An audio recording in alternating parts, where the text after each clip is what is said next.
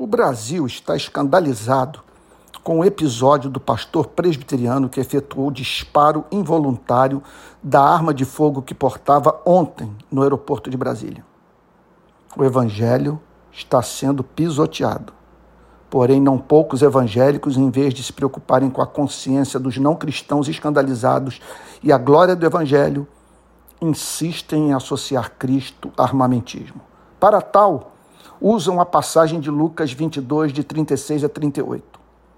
A interpretação que alguns calvinistas americanos e brasileiros dão a essa passagem vai de encontro ao que o próprio Calvino ensinou.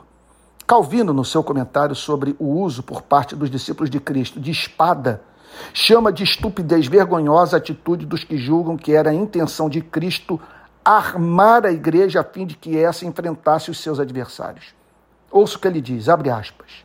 Senhor, eis aqui duas espadas, foi o que os discípulos disseram. Foi uma verdadeira ignorância vergonhosa e estúpida que os discípulos, depois de terem sido frequentemente informados sobre carregar a cruz, imaginem que devem lutar com espadas de ferro. Fecha aspas.